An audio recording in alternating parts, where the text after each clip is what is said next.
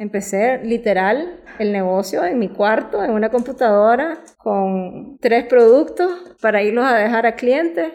Y así fui haciendo, consiguiendo los primeros clientes en Nicaragua. Hola, bienvenidos al podcast de IO Nicaragua, un espacio en donde sus miembros compartirán con la comunidad emprendedora de nuestro país sus aciertos y desaciertos, los pasos que han seguido y las herramientas que han implementado para convertirse en mejores personas y emprendedores.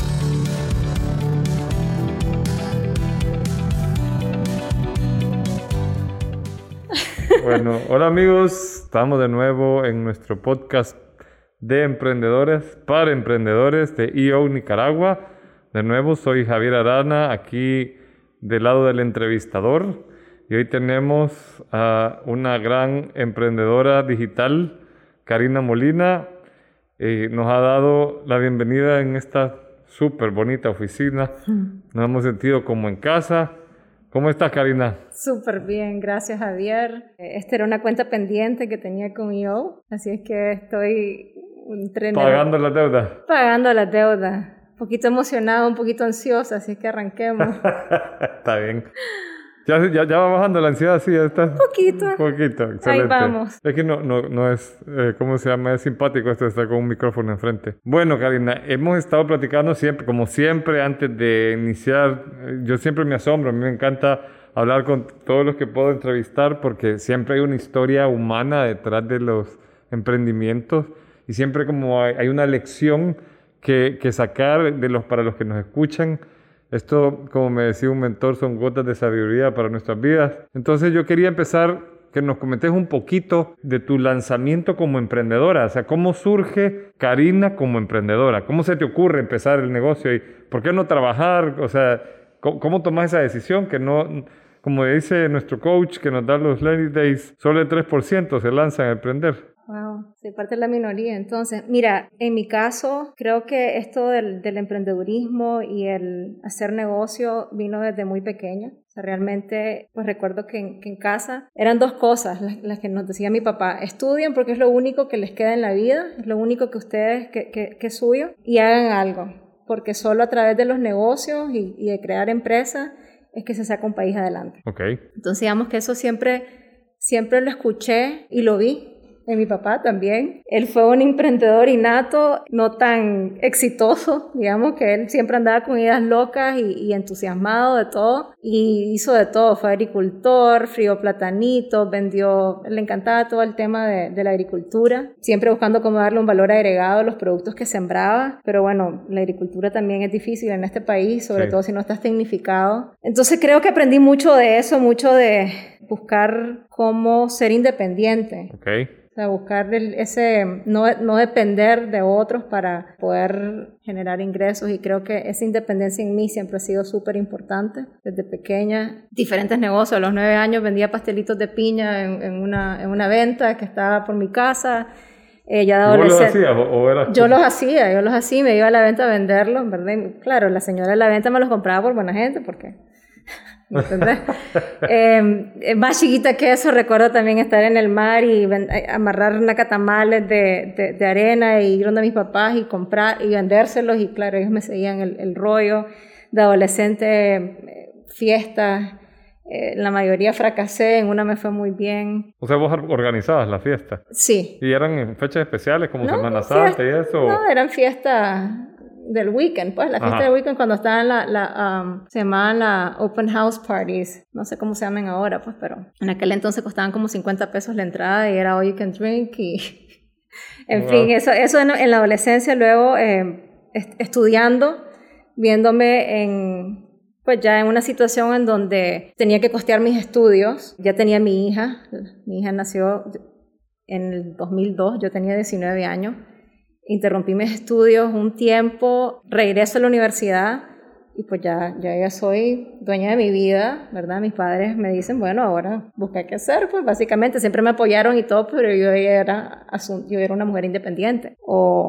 En ese momento, bueno, ahora es que te, no sé por qué empecé a hablar de esto, pero... No, pero todo aporta. Ok. Porque lo que yo ya estoy claro es que vos naciste para ser emprendedor. Fíjate que es que es una cosa que no sé si es que naces o es la necesidad, pero ya viéndome yo en una situación en donde tenía, o sea, yo, tenía ese mensaje bien claro que tenía que, que, estudiar y capacitarme para salir adelante. Y también tenía una realidad, pues que tenía que costear mis estudios. ¿Qué hago? Entonces en ese momento empecé a, dar clases, tutorías a niños después de, de, la escuela, a, hacer, a acompañarlos a hacer las tareas y estudiar para exámenes. Eh, de pronto pues el, mi clientela creció se dio la oportunidad de abrir un centro de tutorías. Ese fue mi primer negocio, mi primer emprendimiento. Lo hice mientras estaba en la universidad. Ese emprendimiento quebró después de muchos años como cinco y una deuda en tarjetas de crédito altísima. Eh, logré graduarme en la universidad, graduarme en la universidad. Sin embargo, creo que ese fue mi gran, ese fue mi gran escuela, ese primer negocio. Yo siempre lo, yo siempre digo, no saqué mi MBA, pero este primer negocio me enseñó un montón. Pues, ¿qué te puedo decir? Competencia desleal, manejar tu overhead, cuentas por cobrar. ¿Y, tenías empleados o solo vos dabas las tutorías? Sí, no, no, de pronto se, se hizo un negocio, o sea, tenía Llegamos a tener hasta 10 tutores, creo.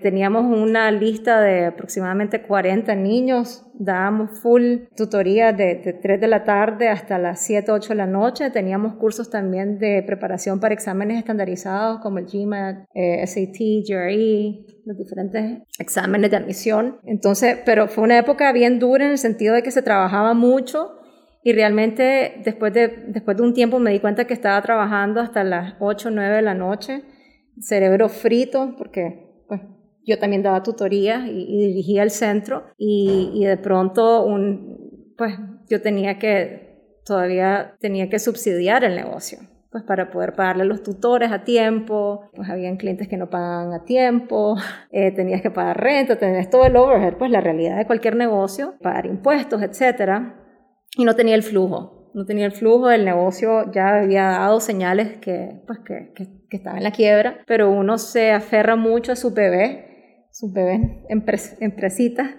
Y... Fíjate que ahí hemos llegado a un punto que es bien importante porque a los que hemos tenido que cerrar un negocio, siempre es una decisión bien difícil. Duele. sí. Duele un montón. Sí, claro, un duelo. ¿qué, fue lo que te llevó a ti particularmente a tomar la decisión de cerrar ese primer emprendimiento? Eh, entonces, eh, la decisión, yo creo que no fue como un aha moment.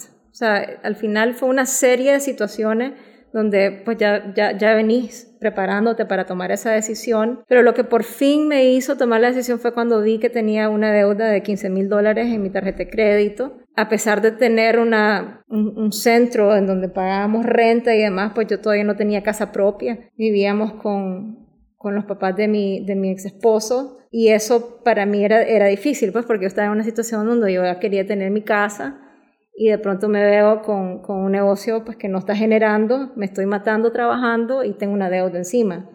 Entonces decidí eh, cerrar eso, alquilar mi casa y continuar en chiquito, pues hacerme más lean. Entonces me quedé con unos cuantos, con unos cuantos niños. En ese interín hago mi currículum y empiezo pues a buscar trabajo. Okay. Y ahí es cuando entra este negocio, pues que fue realmente como esas cosas que te tira papachú del cielo. O sea, vos buscando trabajo diste con la forma de hacer tu negocio actual. No di con la forma, fue, eh, fue, fue, una casualidad realmente. Lo que podríamos llamar una diosidencia. Una diosidencia realmente porque si bien yo tenía el, ese instinto, creo, o ese gusanito que llamamos del emprendedor y de querer hacer negocio, yo siempre buscaba el negocio en lo que fuera, o, de hacer mejor las cosas de lo, que, de lo que ya se están haciendo, cómo innovar. Creo que ese, tema de la innovación siempre también hace otra característica, por lo menos en, mi caso. Pero el, el, caso de esta empresa eh, nace como Identimundo, y en aquel entonces yo tenía un socio en Costa Rica y ellos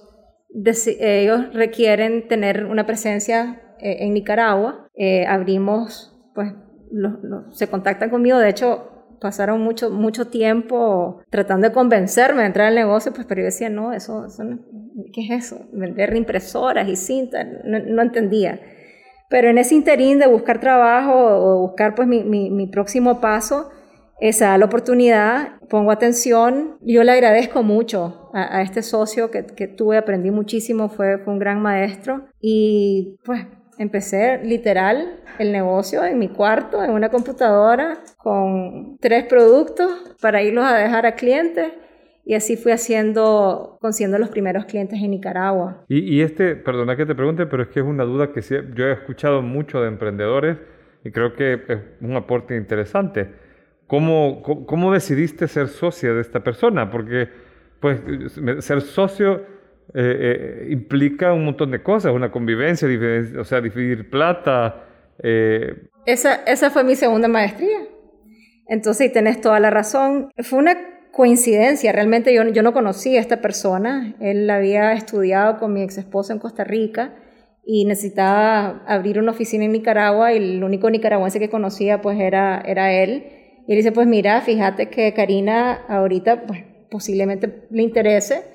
Y así empezó a, yo digo, a, cortejarme porque realmente fue, fue bien insistente. Y así se dio. O sea, como te digo, para mí fue como muy al azar. Fue una situación en la que yo no buscaba entrar al, al, al tema en el que me fui desenvolviendo y te digo que fue la segunda maestría porque, como me preguntabas, pues al final uno conoces a tu socio, es, una, es como un matrimonio. De alguna manera, sí. Y, lo que nos pasó fue precisamente eso, pues en el camino eh, había una disfunción realmente en la relación porque pues no compartíamos visión el negocio se estaba poniendo más complejo y eso implicaba hacer más inversiones y tomar más riesgos. Había una diferencia posiblemente de, eh, cultural. Él estaba en Costa Rica, estaba en Nicaragua, teníamos formas distintas de ver el negocio. Un tema de hombre-mujer, creo yo también que por ahí afectó. Y pues finalmente, eh, después de cinco años en esa, en esa sociedad, se diluyó la, la, la empresa yo, cierro Identimundo y arranco pues el siguiente capítulo que es acá digital con un poco de, de ese camino que, que, recorrí con Identimundo, pues de lo, de lo aprendido y en un mundo tecnológico, ¿verdad? Eh, ya siendo pues dueña de la empresa sin, sin, sin tener que rendirle cuentas a un socio. Aquí ya no tenía socio. No, no tenía socio, entonces ya, ya, ya sin eso, eso me permitió realmente pues romper el techo y, y, hacer, hacer lo que he hecho. Entonces, los últimos años ha sido transformación tras transformación. Pues si yo te hablo de mi negocio hace 10 años, en 2009 que, que arrancó Identimundo, a lo que somos hoy es un negocio, es otra empresa, pues completamente aparte. Nosotros eh, nace como una empresa que, distribuye productos insumos para los equipos tecnológicos que vendemos, que tienen que ver con productos de transacciones bancarias, tarjetas de crédito, eh, impresoras para gafete, eh, impresoras más industriales para emitir documentación ciudadana, etc. Y así nace. Sin embargo, no solo cambia la industria, nosotros, mi visión cambia. Mi visión cambia porque sí quiero, quiero crear una empresa que sea hasta cierto punto un reflejo de mí. Entonces, ¿qué, ¿qué, te puedo decir? Al inicio creo que todo fue muy, muy intuitivo, muy un día a la vez y ahora vamos por aquello y después vamos con más clientes, pero es hasta que yo entro en la aceleradora y, claro, es una serie de, situaciones que coinciden con la aceleradora en el 2020, enero 2020, entré, mi primer Learning Day fue en el 2019, que, que, que me doy cuenta, puchica, has hecho esto y realmente lo has hecho sin, pues casi que yo te diría por, por intuición. Como, dirían de tripas corazón. Con intuición, más no con intención. Ok. ¿Me explico? Digamos que siguiendo tu visión, o sea, tu, tu, tu, tu, forma de hacer el negocio. Mi forma de hacer el negocio. Ahora, yo creo que aquí hay una, o sea, porque yo te estoy escuchando y me quiero quedar con una lección, algo que, le, o sea, escucho, algo que podemos tamizar y regalarle a los que nos estén escuchando, valga la redundancia. Si tú tuvieras que compartirle tus lecciones como un pinpoint de tu maestría de estos dos negocios que tuviste que cerrar. Eh, ¿Hubo luto? ¿Cómo te sentiste? Eh, o sea, porque todos los emprendedores que, yo he hablado con emprendedores que me dicen, no, mi negocio es el vehículo de una idea. Si la idea se cierra, se cierra el negocio. y no veo mucho corazón. Pero también están los emprendedores que ven en su emprendimiento un niño, como me lo acabas de decir. Yo resueno mucho contigo en eso.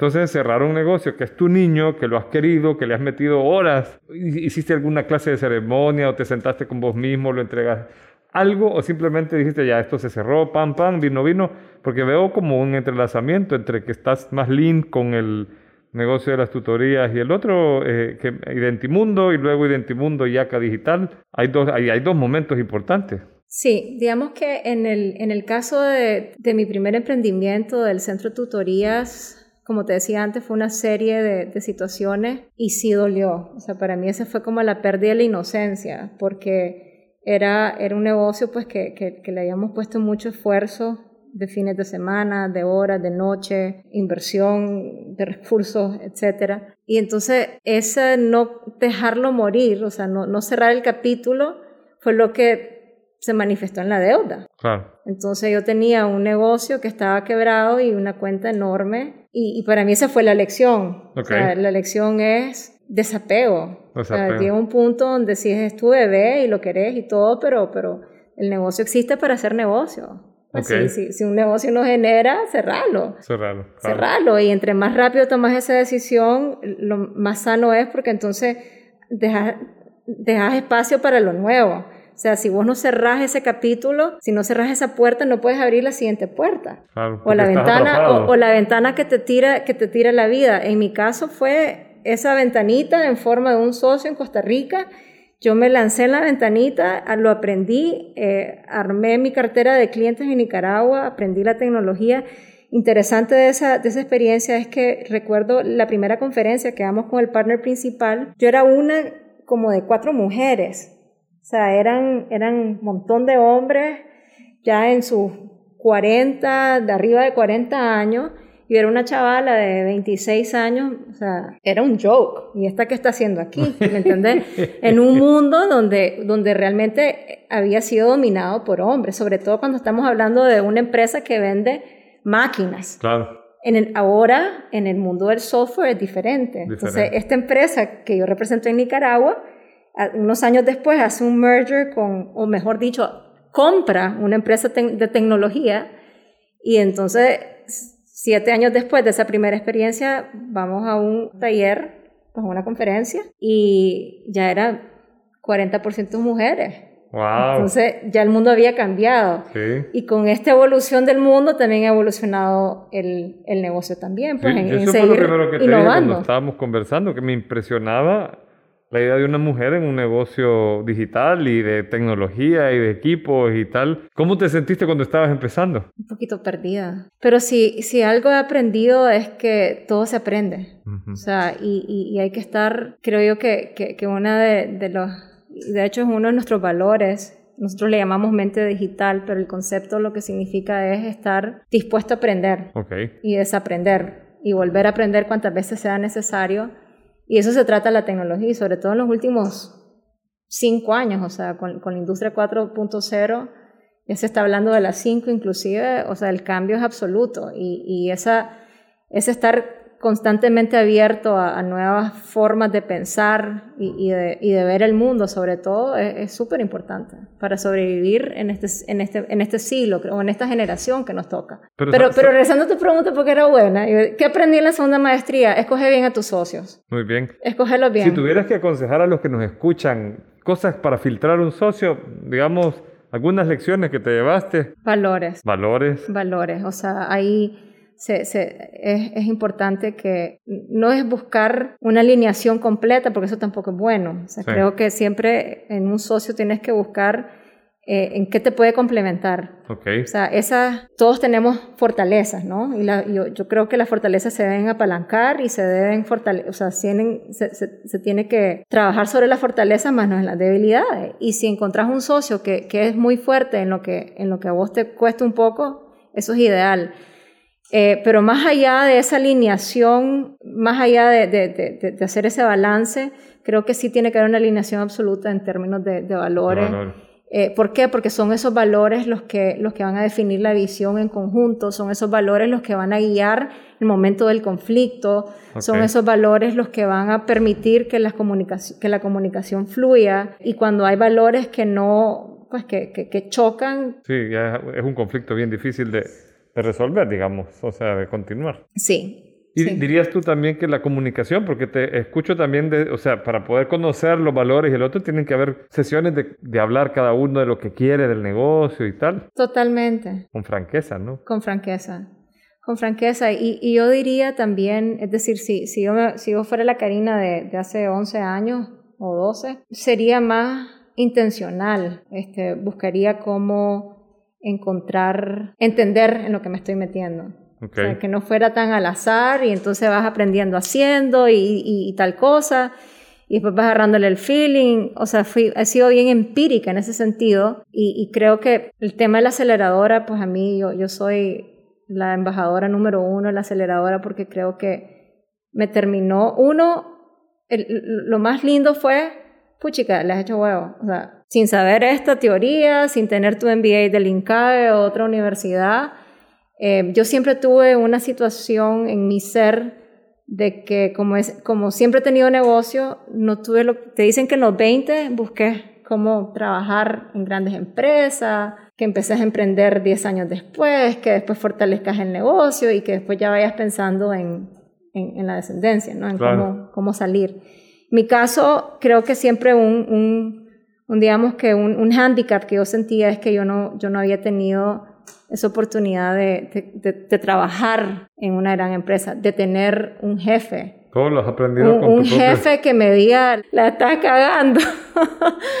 ¿Me entendés? Entonces, al final a mí la, la, los errores me han costado caro. Me costaron una separación con, con, mis, con mi ex socio bien bien dolorosa, pues fue, fue bastante traumática, no, la, comunicación no fluyó al, al final. Eh, me ha costado malas inversiones, este, desenfoque, y en ese sentido es que te comentaba, donde la aceleradora, pues yo creo que me ayudó a decir, bueno, a pesar de que no has tenido, que vos decís, no de haber tenido esta experiencia de un mentor, de un jefe, o de aprender en lugares, en, en empresas más consolidadas, lo he aprendido haciendo y lo que he aprendido no, no, no, está mal, pues realmente lo que, lo que necesitaba era un poquito... Estamos sentados en la prueba de eso. Lo que necesitaba era un poquito más de enfoque, de alineación en cuanto a... O sea, qué es lo que, qué es lo que hacemos todos los días que define eso que, que, esa visión que tenés de negocio. Y entonces creo que yo que ese fue el tercer capítulo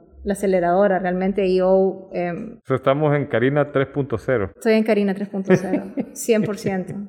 Sí. Qué genial. Y, o 4.0. O 4.0, 4.0 para estar actualizada con el 4.0 con la revolución tecnológica que estamos viviendo. Y, y, ahora que platicábamos, ahora tenés ACA Digital, tenés, porque no recuerdo todos los nombres, pero había también tema de, de bodegas, había un tema, o sea, eh, eh hay cuatro negocios aquí donde estamos. Sí, fíjate que eh, toda esta inquietud de, de, de, buscar qué más hacer fue un producto de la crisis del 2018. Porque de pronto, pues el negocio venía súper bien y, uno ya quizás a una zona de confort donde decir, está bonito el negocio, pues aquí estamos bien.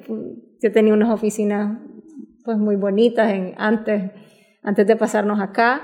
Eh, viene, la, viene el, equipo había crecido, tenía una buena cartera de clientes, ya, estaba, ya, ya, ya, ya era acá digital, yo tenía mi propia empresa, ya venía caminando, pues ya yo venía poniéndole mi, mi, sello al, al, al quehacer de, de la empresa. Y de pronto vino la crisis, yo por primera vez sentí que me quedé como, como paralizada. De pronto no tenía idea, de pronto no sabía qué, qué, iba a pasar, pues había mucha incertidumbre. Conversamos sobre la posibilidad de emigrar. Yo estaba embarazada de mi tercer hijo y estuvimos en Estados Unidos unos meses, pues cuando mi hijo nació allá. Y estando allá con un bebé recién nacido y otro de 14 meses, yo tomé una decisión y yo dije, esto no es para mí. O sea, yo, yo tengo un negocio que me, que me ha costado muchísimo, que, que, amo lo que hago. Además, yo soy feliz en mi oficina, soy una workaholic impernida, lo, lo admito. Y sobre todo, pues tenía raíces, tenía tenía una empresa y tenía gente que también, que, es como una familia extendida para mí, ah. mi equipo, y era gente que a pesar de la, de la situación de Nicaragua y que yo me había ido, pues por, porque ya estaba planificado irme, pero coincide con la crisis, ellos nunca, nunca desistieron. Y eso a mí me inspiró y me dijo, si ellos están allá viendo el techo porque no hay ventas, ¿cómo voy a venir yo a decirles cierro y me voy? Entonces, para mí, ese, ese, ellos fueron un motor en ese momento. Y estando de regreso en Nicaragua y viendo pues que, que no estaba tan diversificada como me hubiera gustado, eh, que la vi negra en ese, en ese momento dije, pues sí, tenemos que buscar diversificar. Y diversificar es vender otros, otras, otras soluciones, otras líneas de producto y buscar otros mercados, porque no puedo estar solamente dependiendo de, la situación en del mercado de Nicaragua. Entonces creo que esa crisis para mí fue como un empujón a, buscar qué más hacer. Okay. Este, a pesar de la crisis fue un excelente año, eh, reinvertí muchísimo en ese año y el posterior, y ahí fue cuando nacieron otras, otros negocios, otras ideas de negocio. Tenía la visión de innovar con un concepto de, de bodegas, autoalmacenamiento, como, como en Estados Unidos, los U-Haul, con un twist enfocado hacia el servicio, usando la tecnología como una herramienta para nuestros clientes, o sea, una herramienta para nuestros clientes en los que ellos pudieran, pudieran manejar sus inventarios, desde su celular. Entonces desarrollamos una aplicación en ACA Digital para, para, la, para el negocio, se llama Bodeteca. Fue un negocio también bien eh, pensado, coincide con el traslado de estas oficinas. Eh, había un espacio y dije, bueno, ¿qué vamos a hacer con ese espacio? Rentabilicemos el espacio, hagamos bodeguita.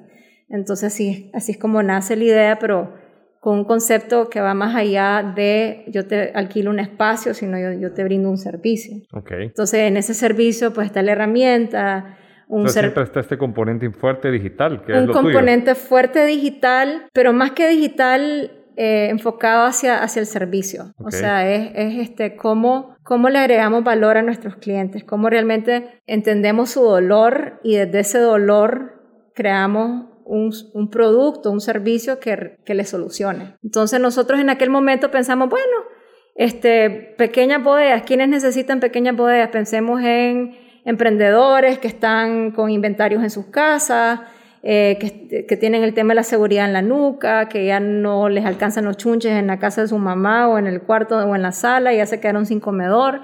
Entonces, pensando en ese, en ese buyer persona, desarrollamos la aplicación. También pensando, por ejemplo, en el tema de, almacenamiento de documentos, qué necesitan las empresas para almacenar sus documentos, poderlos ubicar, saber dónde están los ampos, las cajas de tal año, tal año, de, tal año, de tal mes, etcétera. Entonces, eh, ese fue Bodeteca. Pero todo esto ya, ya, tiene ese feeling de yo, o sea, todo del acelerador, de lo del buyer persona, el saber que el, buscar el dolor y todo. Totalmente, total, totalmente. Entonces, creo que la crisis en mí despierta eh, una, la inquietud de asegurar la continuidad. Y mi continuidad en ese momento fue, me quedo en Nicaragua y no sé exactamente cómo, pero, pero, pero lo tengo que hacer. Entonces, coincidió con un montón de cosas. O sea, fue la aceleradora, fueron la oportunidad de, de pasar nuestras oficinas, de crear la bodeguita, ese año también participé en, un programa de mujeres de INCAE que, tienen anual en Miami, WELP. Me abrió muchísimo los ojos. Tuve la oportunidad de interactuar por una semana con, mujeres de, la región, también emprendedoras o, líderes de, de empresas. Y eso pues me inspiró muchísimo. Creo que es importante también tener esa red de personas con las que podés compartir. compartir con las que puedes crecer juntos. Ok. Una pregunta, te tengo dos preguntas más para ir cerrando. La, la primera es, ¿cómo te organizas? Porque tenés varias empresas, tenés familia, pues todos tenemos diferentes roles, ¿no? O sea, ser mamá, ser... ¿Tenés socios en alguno de los otros negocios o sos la, la mera mera en todo? Tengo socios en un negocio que es de consultoría en, en Business Analytics. Ajá. Está, está, en Estados Unidos. Pero ¿cómo me organizo? Cuando haces esta rueda de la vida, ¿cómo te va? Cuando hacemos este instrumento en, en, en, la aceleradora. Interesante. Lo había, había flonqueado. No sé si esa palabra existe, en Spanglish. digamos que en, el aspecto social, en el aspecto, en el aspecto de, de, mi salud, sí lo había, lo, había abandonado un poco. O sea, era como que para mí no era importante, pues no le ponía, no le prestaba atención. Y eso es una de las cosas que más le agradezco a IO. Pues realmente el, y, como nos dicen muchísimo y lo, y lo compruebo, pues lo, lo, lo, afirmo en mi vida, el camino del emprendedor es bien solitario, porque de pronto creas estos sueños y estas, estos hijos que, que, que, que, nacen, que los vas creando y van creciendo, etc. Y, y es un mundo, te, te, te, te sumís en ese mundo y es difícil encontrar personas que entiendan tu día a día, pues que no, que no lo está viviendo. Y fíjate que con la aceleradora y ahora ya estando en EO, he encontrado una hermandad y una energía fascinante, o sea, fantástica realmente. De, de, no solo porque puedes compartir y compartir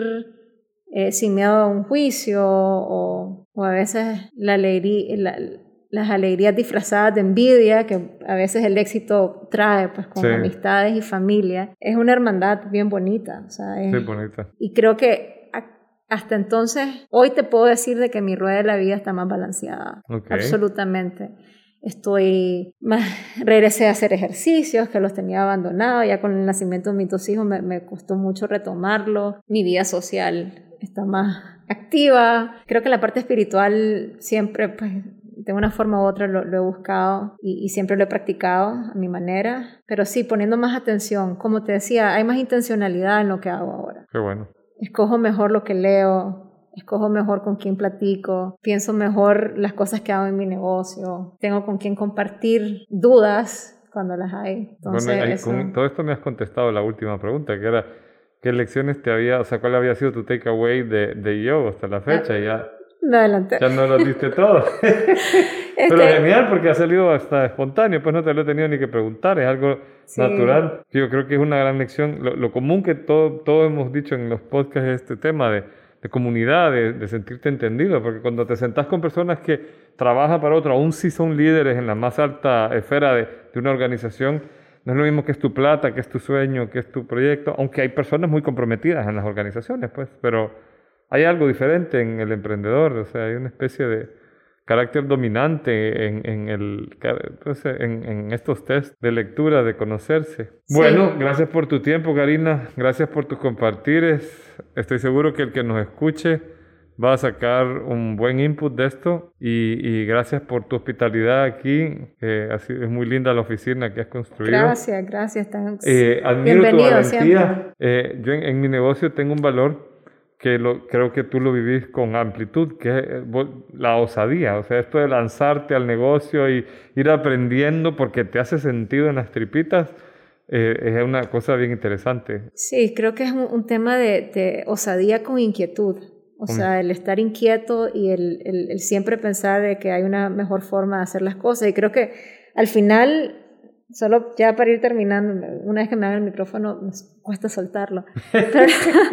lo que te iba a decir es que al, al, al final yo entré, o sea, esta, este nicho o esta industria fue una casualidad, fue muy al azar, pero no fue en vano. O sea, no es una casualidad. Ahora, 10 años después, me doy cuenta que estoy en, en, la industria correcta, que se alinea perfectamente con mi, con mi personalidad. Porque sí, sí me, me, me me considero que, que, soy una persona inquieta y la tecnología es inquieta, eh, que busca mejores formas de hacer las cosas y eso es lo que la tecnología representa para nosotros. Entonces, yo hoy sí, hoy sí veo que esto, esto es lo mío y estoy 100% apasionada y no hay las horas para saber qué vamos a estar haciendo en en tres años y en cinco años me, da mucha, mucha ilusión. Estás viviendo este pensamiento de Confucio que dice que si escoges lo que quieres hacer con tu vida, no vas a trabajar un solo día de tu vida. Pues estás haciendo lo que, lo que te apasiona. Sí, totalmente.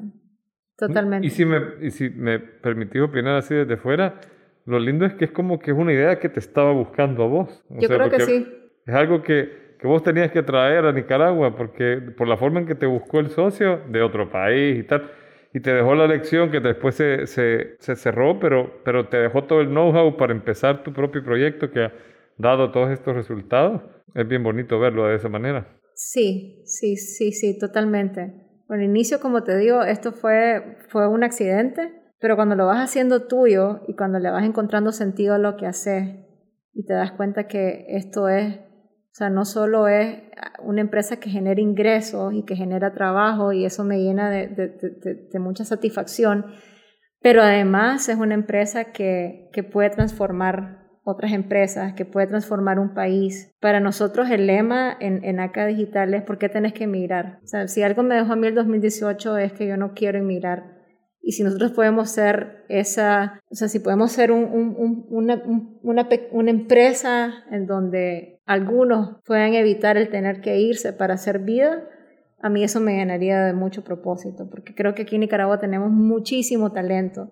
No tenemos que salir de Nicaragua para, para poder llevar nuestros talentos y, y, y, nuestras capacidades y expertise.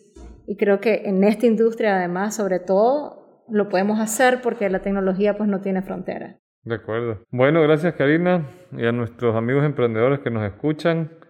Espero que estudien este episodio, que les deje sus lecciones. Espero que nos sigan escuchando. Gracias a Cristian por grabarnos y nos escuchamos en el próximo episodio. EO es la red de emprendedores más influyente en el mundo, con más de 14.000 miembros a nivel mundial. Somos un catalizador que permite a los emprendedores escalar sus negocios al siguiente nivel, con herramientas y una red de emprendedores global para hacer crecer su negocio a más de un millón de dólares en ingresos, brindándoles también habilidades para convertirse en un mejor líder.